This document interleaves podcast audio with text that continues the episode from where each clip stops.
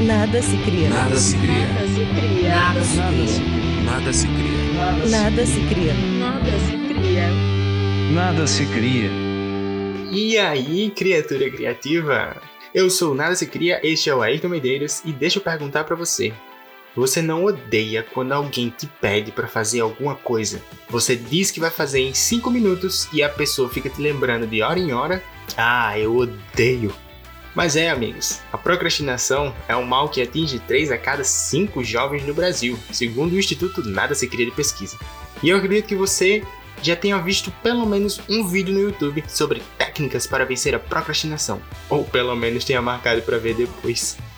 E hoje a gente não vai aqui falar exatamente disso. Eu não tenho uma fórmula mágica para te ajudar a sobrepor esse estado de espírito, mas vamos ver algumas ideias sobre tudo isso e quem sabe no final a gente possa ter uma visão diferente disso tudo. Bem, nada disso é novo. Procrastinar é uma palavra que já vinha do latim procrastinare, ou seja, até Roma, que já foi o maior império do mundo, postergou suas atividades. No dicionário, sinônimos para isso são adiar, protelar, delongar, espaçar, retardar, pós-pôr, etc. E os antônimos são abreviar ou antecipar, ou seja, Procrastinar não tem a ver com trabalho, tem a ver com tempo. Ou melhor, a nossa perspectiva sobre o tempo. Diferentes campos de estudos têm diferentes perspectivas sobre a procrastinação. Pode ser uma falha no cérebro, em como nós planejamos e como priorizamos as coisas. Outros podem ver como um problema emocional, na tentativa de evitar emoções ruins, como o próprio estresse, e algumas correntes dizem que pode até ser genético. O consenso é: não é bom pra gente. Mas será que sempre foi assim? É improvável falar da história humana sem começar pelo tempo das cavernas. Naquele tempo que era bom. Na época que o dia de amanhã era incerto e as preocupações consistiam em se proteger do frio ou calor intenso, das feras gigantes e manter o estômago cheio. Então imagine você que não existiam esses prazos de entrega de trabalho, muito menos chefe cobrando relatório.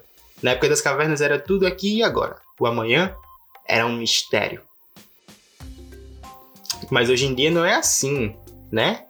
Hoje nós temos casas e uma segurança que não seremos devorados por alguma fera selvagem. Os supermercados têm a comida que precisamos e camisas regatas e mangas longas nos ajudam nos respectivos tempos. E por mais que ainda não tenhamos chegado nos carros voadores, nossa sociedade já avançou bastante desde então. Então, sendo assim, por que continuaríamos a postergar nossas tarefas em função de outras atividades?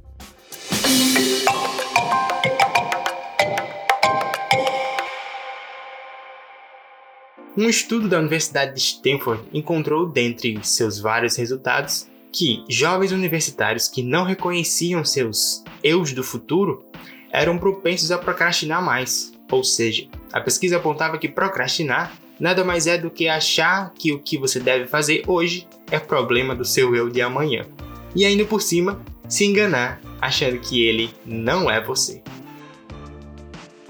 E poderíamos sem dúvida passar horas e horas elaborando sobre a raiz da procrastinação, mas talvez isso apenas atrase nosso episódio.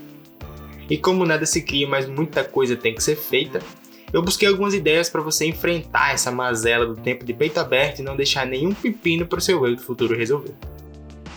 A primeira delas é: faça o que der do jeito que estiver se sentindo. Uma vez feito, o resultado vai te ajudar a melhorar. Tá sentindo que não sabe fazer? Faça. Ficou ansioso em pensar no resultado final? Tente começar. Tem medo do julgamento? Faça e descubra o sentimento a respeito daquela coisa em específico não vai mudar enquanto você não tiver novas informações concretas sobre elas. Isso é muito semelhante ao mito da inspiração, onde achamos que em algum momento um raio de inspiração vai cair na nossa cabeça e tudo ficará mais claro. Não. Como já dizia nosso amigo Pableta da galera, a inspiração existe, mas ela tem que encontrar você trabalhando. E caso você não seja da galera, eu estou falando de Pablo Picasso. E olha, tudo isso tem mais a ver com física do que você imagina. Aquele garoto que ficou famoso por dar uma cabeçada na maçã, o Isaac Newton, já dizia: um corpo parado tende a ficar parado, um corpo em movimento tende a ficar em movimento, ou seja, divida suas atividades em pequenos pedaços, eliminando a sensação de estar preso em alguma fase e dando um senso de realização maior, já que você estará vendo progresso constantemente. Existem até algumas técnicas para organizar isso, como os objetivos SMART, que pode soar um pouco coach da vida, mas são bem interessantes. Ouve só. SMART é um acrônimo norte-americano para específico, mensurável, alcançável, relevante e delimitado em um recorte de tempo. Se fosse em português, seria EMARD, mas perderiam do trocadilho, né? E para que servem os objetivos EMARD? São uma forma de você transpor para sua lista de afazeres mais clareza do que você quer fazer. O E de específico diz que você deve ser específico com o que você quer fazer. Por exemplo, estudar programação não é específico, enquanto estudar Java já reduz o leque de possibilidades. E acredite, isso já é menos trabalho para o nosso pobre cérebro. O M de mensurável pede que você trace um jeito de saber se alcançou o objetivo ou não, como estudar um tópico de Java. Ao fim, você pode realizar uma atividade que aponte o quanto você absorveu daquilo. O A de alcançável é um lembrete para você pôr os pés no chão. Não adianta ter o objetivo de estudar 50 tópicos de Java em 3 dias se isso não se encaixa na sua realidade. Caso contrário, você vai acabar uma pessoa frustrada e desmotivada. O R é um dos mais importantes aspectos. Ao definir seu objetivo, você tem que pelo menos acreditar que ele é relevante para o seu momento de vida ou futuro. Afinal, estudar uma página de Java tem um peso certo, relevante na vida de alguém programador, ao passo que tem outra relevância na vida de alguém que seja jardineiro. Por fim, o D de delimitado em um recorte de tempo é o leitinho trufado por cima de tudo.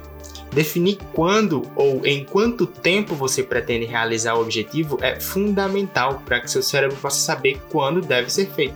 E assim você pode ter um objetivo do tipo estudar a introdução a Java na quarta durante uma hora, o que já soa bem melhor do que estudar programação, né? Uau, a gente quase vira coach depois dessa. E enquanto eu não atinjo minha forma final, deixa eu te dizer outra coisa que eu aprendi sobre esse tópico.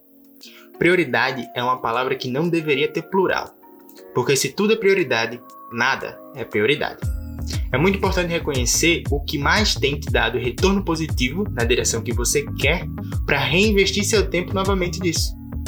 E tem até nome para isso, é a regra do 80-20 ou princípio de Pareto, que resumindo, diz que uma pequena porção dos esforços é responsável por grande parte dos resultados. Por exemplo, 20% dos canais de YouTube que você assiste são responsáveis por 80% do seu tempo na plataforma.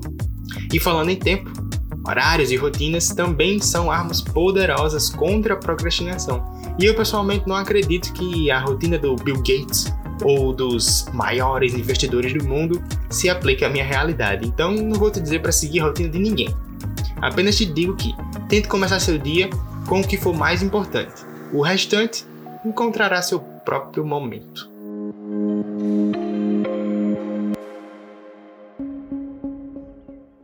Por fim, eu te queria contar uma história.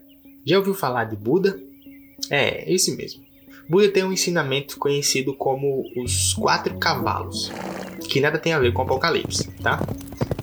Lá ele conta que existem quatro tipos de cavalo, sendo que o primeiro é do tipo que corre somente em ouvir o estalo do chicote, enquanto que o segundo cavalo só anda quando o chicote encosta na pele, sentindo um pouco de dor. O terceiro só se motiva em sair do canto quando o chicote toca na carne mesmo. E a dor reflete em lugares que ele nem imaginava. E você imagine o quarto cavalo é aquele que o chicote precisa bater com tanta força que ele sente nos ossos. Só a partir disso ele começa a andar. Como todo ensinamento, eu não estou autorizado a contar qual é a moral da história. Mas te digo que desde que eu vi pela primeira vez essa história, eu sempre me pergunto qual deles eu sou. E até se somos apenas um durante toda a nossa vida.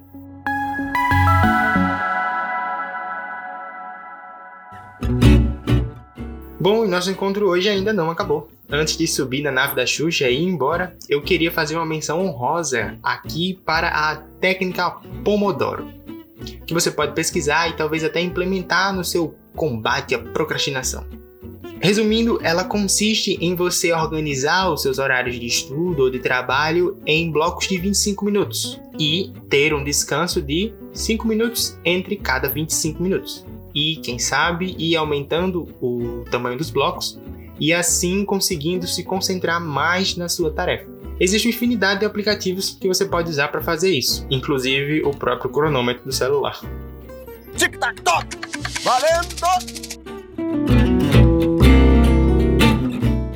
Ah, hoje eu tenho a enorme alegria de dizer para vocês, em primeira mão, que teremos o nosso primeiro momento. Correio elegante. E o recadinho de hoje vem do Paulo Henrique Medeiros, que provavelmente é de alguma vertente perdida da minha família. É, meus bisavós eram. É, bem ocupados. E ele diz o seguinte: Olá, excelentíssimo mestre Ayrton. Nossa, já tô emocionado, gente. Gostaria de compartilhar contigo e com os estupendos ouvintes deste podcast, isso é com você, uma deliciosa receita de bolo da vovó, já que a permissão para tal foi concedida. Segue as informações. Se você não é ouvinte ávido desse podcast, você não lembra, mas nos episódios anteriores, essa permissão foi dada. Bolo com cobertura de nozes. Ingredientes: 4 ovos, claras e gemas separadas, 1 xícara de chá de açúcar, 1 xícara de chá de suco de maçã, meia xícara de chá de óleo, 2 xícaras de chá de farinha de trigo, 1 colher de sopa de fermento químico em pó, margarina e farinha de trigo para untar, nozes picadas para decorar. Hum, eu já estou sentindo o clima de Natal. Cobertura: uma clara em neve, meia xícara de chá de nozes, uma xícara de chá de açúcar, 80 gramas de chocolate meio amargo ralado, uma colher de sopa de manteiga.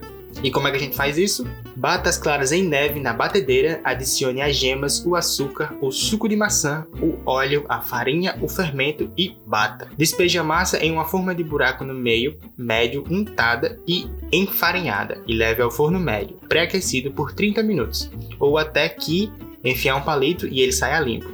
Esse é o bizu de saber se o bolo tá bom, viu? No liquidificador, bata os ingredientes da cobertura, retire o bolo do forno, deixe amornar e desenforme. Ah, e é importante citar aqui. Ah, e vale lembrar que você nunca deve desenformar um bolo quando ele ainda estiver quente, porque senão ele vai se quebrar todinho e você não quer pedaços de bolo, você quer o bolo inteiro, né? E aí ele segue dizendo: espalhe a cobertura sobre o bolo e decore com nozes picadas. É isto, um ótimo bolinho com café a todos e caro mestre Ayrton, parabéns pelo podcast que tá um sucesso. PS, a receita não é da minha avó, mas com certeza é da avó de alguém. Ah, então isso quer dizer que agora a gente vai ter que descobrir quem é a verdadeira dona da receita de bolo com cobertura de nozes. Então, se você é ouvinte, se a sua avó é dona dessa receita, manda a prova disso pro nada se cria podcast@gmail.com ou pro nosso Instagram, nada se cria podcast, e a sua avó será aqui lembrada como a única, a verdadeira dona da receita do bolo da vovó. Por hoje é só. Espero do fundo do coração que ao fim deste episódio você vá fazer aquilo que você está enrolando para fazer e que você no fim se sinta extremamente gratificado por ter conseguido. Claro, você pode sempre mandar esse episódio para aquele coleguinha que tá falando que vai fazer alguma coisa há meses e ninguém vê sombra de resultado. Claro, sem pressão. Muito obrigado pela sua audiência auditiva, um forte abraço virtual e até a próxima!